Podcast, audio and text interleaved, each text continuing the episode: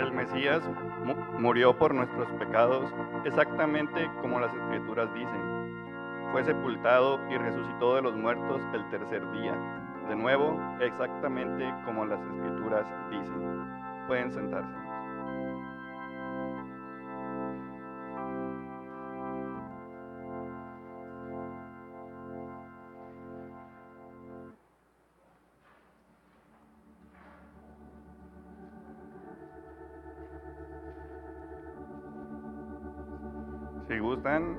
Acompañarme a 1 Corintios 15, 3 y 4.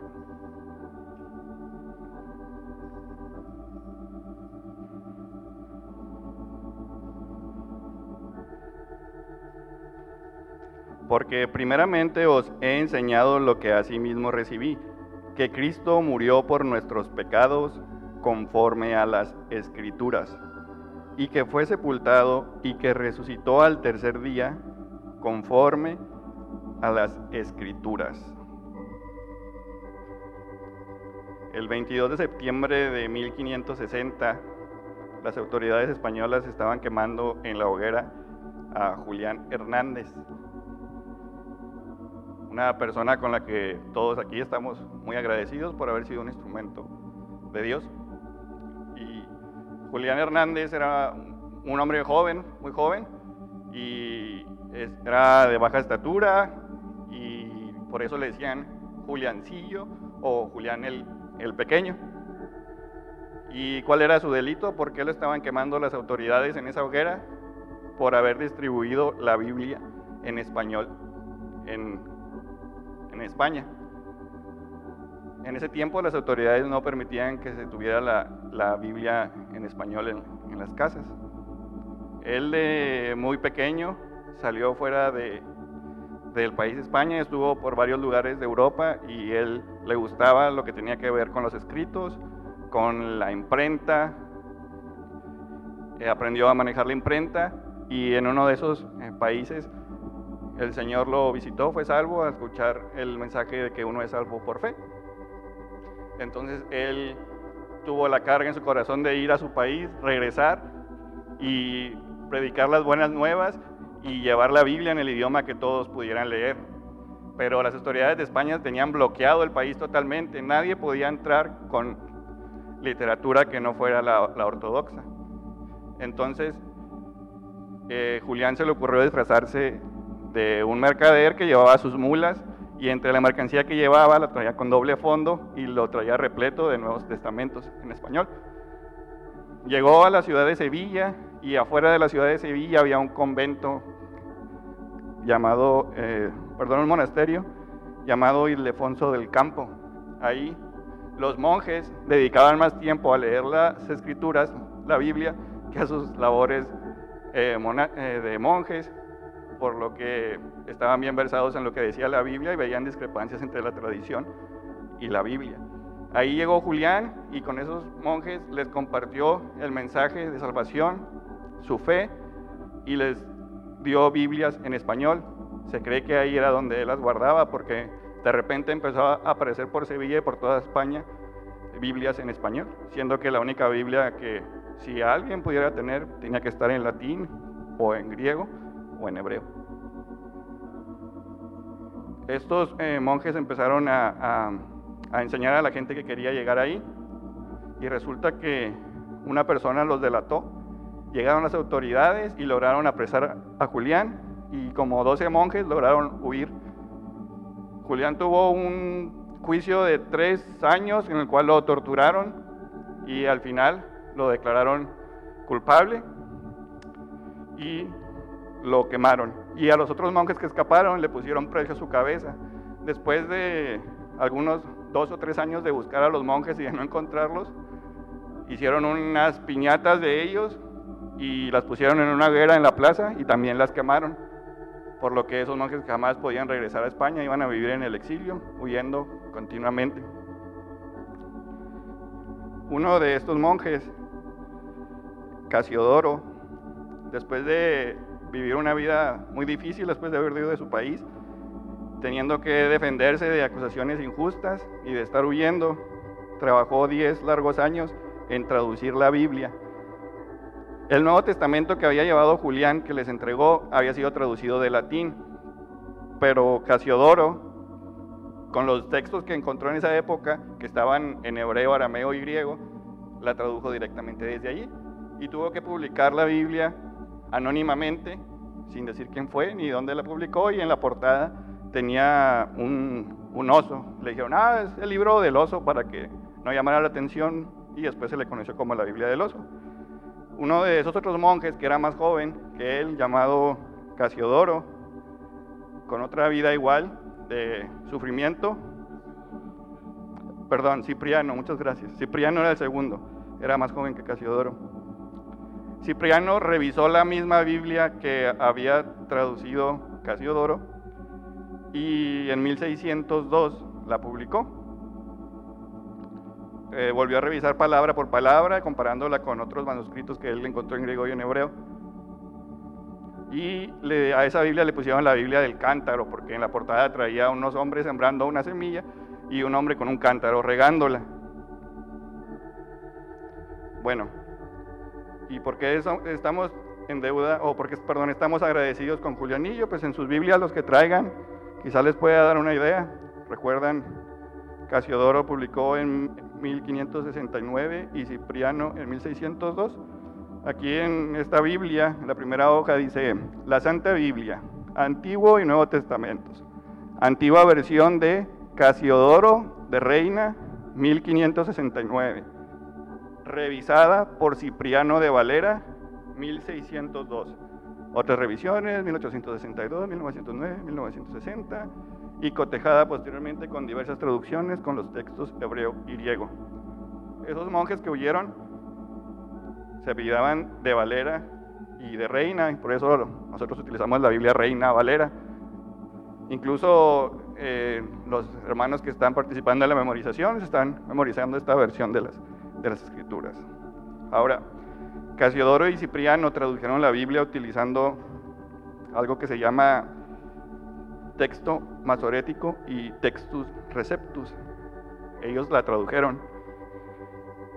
Sería muy fácil pensar que ellos tradujeron la Biblia basándose en un solo compendio de, la Biblia que ya estaba escrito en, en hebreo, arameo y griego, y de ahí la tradujeron. Pues era una tarea más difícil, ya que resulta que del Antiguo Testamento hay, hay lo que le llaman los textos masoréticos, que lo, lo escribían unas personas llamadas masoretas, que con mucho cuidado copiaban, no había imprentas en, desde que fue escrita la Biblia hasta, hasta esa época. Entonces a mano copiaban con mucho cuidado palabra por palabra y hacían muchas verificaciones. Entonces se tienen, o en la época de, ellos, había unos manuscritos eh, que estaban disponibles para ellos y de ahí lo tradujeron. Bueno, y ah, para ver el milagro de la traducción, eso fue en el Antiguo Testamento, allá por los años 1600, 1500 y resulta que en los años 50, de 1950, poquito antes, encontraron en unas cuevas en Oriente Medio unos pergaminos que dicen que son mil años más viejos que eso. Entonces, ¿qué dijo la gente? Bueno, vamos a ver cómo tradujeron ellos. Ellos tradujeron de, un, de unos manuscritos mil años más nuevos, pues a haber muchas discrepancias entre ellos. Y vieron esos rollos y se dieron cuenta que milagrosamente eran prácticamente iguales, muy similares. Encontraron entre 9 y 15 posibles discrepancias. Y poniéndome a investigar, de, pues a ver qué tanto diferencia había, encontraron, por ejemplo, que en los manuscritos que se utilizaron para traducir la mayoría de las Biblias, en Isaías 15:9 dice que una ciudad se llama Dimón. Y en los manuscritos que encontraron en el Mar Muerto, dice que la ciudad se llamaba Divón. Fíjense qué gran discrepancia había. Fue un milagro que eran muy, muy semejantes. Ahora, para el Nuevo Testamento es diferente. Sabemos que originalmente fue escrito en griego. Eran las iglesias querían tener copias de las epístolas de los apóstoles. Eh, un maestro comentaba que, en, una, en, una, clase les dijo, hermanos, las epístolas, contrario a los que algunos creen, no son, las epístolas no son las esposas de los apóstoles. Y pues se rieron y al final de la clase llegó una persona y le dice, maestro, eh, no le entendí si las epístolas no son las esposas de los apóstoles, ¿de qué son esposas entonces? Una epístola es una carta escrita a la iglesia por un apóstol. Entonces los apóstoles enviaban cartas a varias iglesias y como todos querían tener una copia, la Biblia misma dice que se pasaran las, cartas que se escribían de iglesia en iglesia, todos empezaron a hacer copias. Hay miles de fragmentos o de copias o, de pergaminos con cada una de esas copias. Eh, algunos hablan de 10.000 o más. ¿Y qué pasa ahí? Pues obviamente al hacerlo una persona normal y a la prisa y haciendo copia, pues hay un poco de más de, diferencia. Entonces ahí entra, entran unas personas que se pusieron a cotejar todos los miles y miles de fragmentos que tenían para ver, para ver, acomodar lo que tenían que escribir en la traducción y también milagrosamente eran muy, son muy similares a pesar de ser muchas fuentes. Eh, estaba viendo que la, los manuscritos que utilizaron Casiodoro y Cipriano dicen en primera de Juan 1.4, estas cosas escribimos para que vuestro gozo sea cumplido. Recientemente o con el pasar de los años encontraron manuscritos aparentemente más antiguos que los que tenían ellos y al compararlo vieron que en vez de decir vuestro gozo, algunos pocos decían nuestro gozo. ¿Se imaginan qué, qué gran discrepancia? En resumen, en el Antiguo Testamento hay pocos escritos con copias muy cuidadosas y en el Nuevo Testamento hay miles de fragmentos de los cuales con la erudición textual se estudia para ver cuál es lo que se va a poner en la traducción. Bueno, entonces alguien puede acusar, la Biblia está mal traducida o es muy diferente al idioma que originalmente se escribió. En nuestra época podemos comparar varias muy buenas versiones que tenemos en inglés y en español y otros idiomas. Por ejemplo, en nuestra lectura podemos comparar la Reina Valera con la Biblia de las Américas, con la versión King James en inglés, la nueva King James, la ESV, las cuales podrían expandir el, significado de los pasajes. Incluso aquí en la iglesia, para poder ayudarnos al estudio, están a su disposición unos cuadernillos de apoyo para la lectura bíblica, aquí están disponibles para si quieren obtener el suyo. Entonces la Biblia sustancialmente es la misma que cuando fue escrita. Las discrepancias que quedan probablemente son por errores de interpretación o de traducción y esas posibles discrepancias están documentadas en libros que ustedes pueden eh, investigar o consultar si tuvieran alguna curiosidad. Eh, ahora, la Reina Valera, que es la Biblia que utilizamos más comúnmente, ha tenido actualizaciones, y no porque la Biblia haya cambiado, sino porque el español haya cambiado. La Biblia que utilizaban nuestros abuelos, nuestros bisabuelos, a pesar de que era Reina Valera, tenía un español diferente. Por ejemplo, dice mancebo y nuestra Biblia dice eh, joven. La Biblia anterior decía eh, parió, la Virgen parió, y ahora dice dio a luz, la Virgen dio a luz. Entonces, por eso ha habido revisiones en la Biblia. Sabemos que el diablo, el enemigo, siempre trata de, infundir dudas, de infundir dudas en la palabra de Dios. Desde el principio, la serpiente llegó con Eva y le dijo, con que Dios te dijo esto, y como no estaba segura o Eva no vio lo que le dijo, pues cayó en la tentación y en el pecado. Incluso el diablo intentó hacer lo mismo después con el Señor Jesús y llegó citando de manera errónea las escrituras y Jesucristo le contestó, escrito está, utilizando las escrituras. Una, una ancianita piadosa estaba en un lugar público y empezó a decir que ella le daba gracias a Dios porque a pesar de que ella no tenía muchos recursos, Dios siempre la sostenía y le daba provisión resulta que había una persona ahí perversa, una persona impía, un hombre necio, que él se consideraba a sí mismo un enemigo de Dios y dijo, le voy a enseñar una lección a esa ancianita. Y fue con uno de sus amigos y les dijo, sacó su cartera y les dio, tengan todo este dinero, vayan y cómprense una despensa bien grande y de productos bien buenos y van y se lo llevan a la ancianita. Y cuando les pregunte quién se lo envía, le dicen, te la envía un enemigo de Dios, para que vea que Dios no existe. Tal era la necesidad de, ese hombre.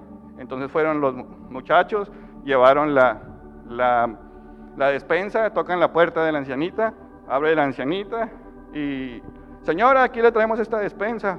Ah, se puso muy contenta la ancianita, agarró la despensa, la metió a su casa y cerró la puerta. Y los otros se quedaron así, ¡ay, qué pasó! Y luego, señora, señora, ábranos. Y luego, sí, ¿qué, qué pasa? ¿No quieres saber quién le envió la despensa? Ay, mi hijo, no te preocupes. Cuando Dios manda, hasta el diablo obedece.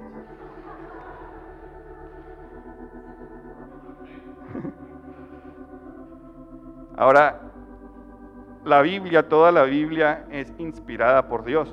Toda la escritura es inspirada por Dios y útil para enseñar, para redarguir, para corregir, para instruir en justicia, porque nunca la profecía fue traída por voluntad humana, sino que los santos hombres de Dios hablando, hablaron siendo inspirados por el Espíritu. El Espíritu Santo motivó a los hombres santos a escribir. ¿Se las dictó? Eh, no les permitió usar sus propios pensamientos, les permitió usar sus propias ideas, sus propias experiencias, sus propios dones, su propia forma de ser para escribir lo que Dios estaba inspirando. Pero el Espíritu de Dios siempre prevaleció para que no hubiera error en las escrituras.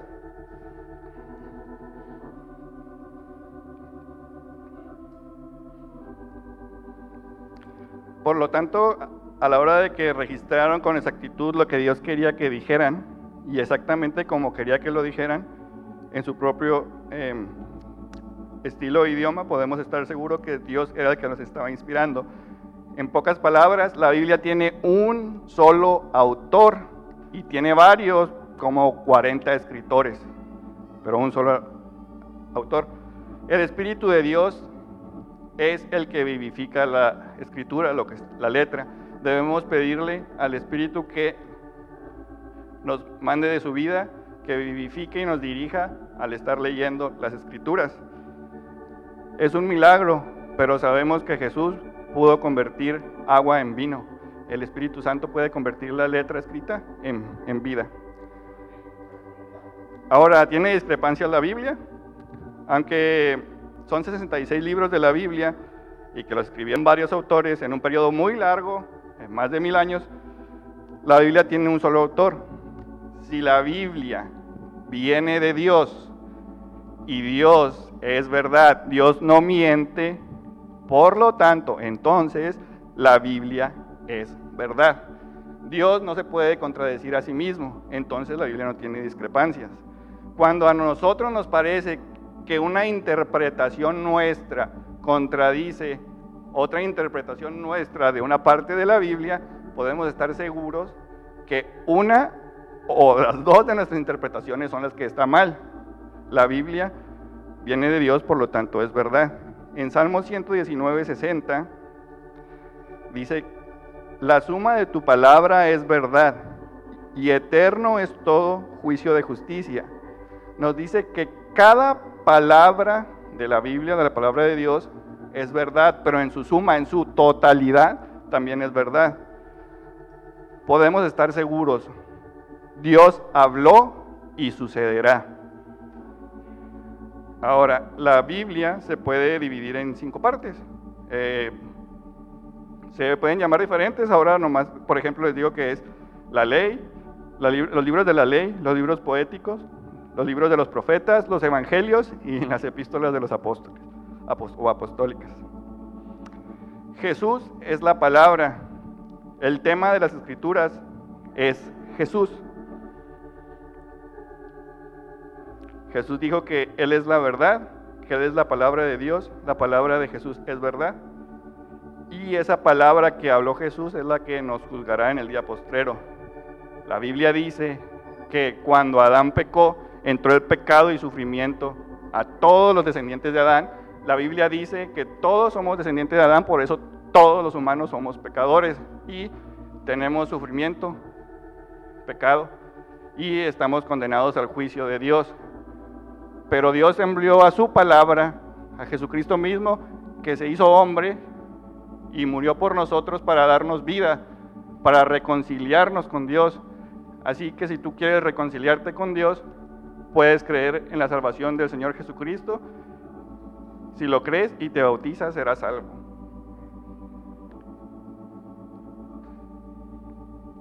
Bueno, y si ya eres cristiano, si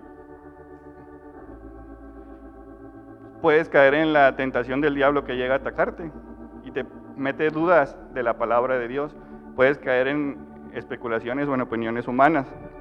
Digamos que te dicen, oiga hermano, pero usted, eh, ¿por qué cree en la Biblia si la ciencia ha comprobado que no es verdad? ¿A poco usted cree o por qué cree que, que Dios creó las cosas en seis días? Puedes decir, ah, ¿Dios habrá creado las cosas en seis días? Mm, pues no, no creo. Ah, muy bien, si no crees que Dios creó las cosas en seis días, muy fácil. Puedes arrancar esa parte de la Biblia que no crees y ya. El problema es que también arrancaste la parte de Génesis que dice que Dios la creó, muy bien. Ahora te vas a los Salmos, arrancas la parte que dice que Dios creó la tierra, o sea, por tanto en seis días, y la arrancas. Te vas a los profetas, arrancas el mismo mensaje que está ahí y lo desechas. Te vas a las palabras de Jesucristo, donde menciona lo mismo, arrancas de la Biblia, y muy fácil. Y te vas a las epístolas apostólicas, arrancas donde menciona que Dios creó, te libras del problema. ¿A poco ustedes creen en la Biblia las historias que les enseñan que, que Jonás se lo tragó un gran pez? Ah, no, no te preocupes. Agarro la Biblia, le arranco Jonás. Y de pasada te vas a donde Jesús dijo que Jonás estuvo en el vientre de un gran pez. Lo arrancas. Bueno, ¿qué te queda? Los, los humanistas dicen, Jesús no era Dios, era una persona muy, muy, muy sabia y dio un sermón muy bonito y que deberíamos practicar, el sermón del monte. Te quedas con tu biblita del sermón del monte. El problema es que para creer el sermón del monte necesitas creer que Jesús es Dios.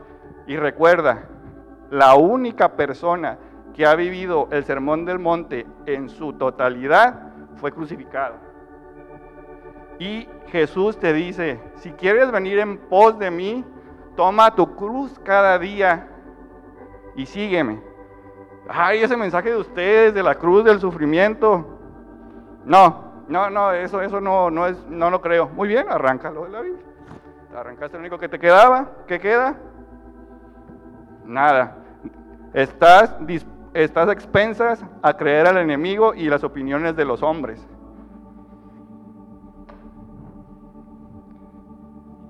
Entonces, cuando te pregunten, ¿Y ustedes por qué predican el mensaje de la cruz, el mensaje del sufrimiento?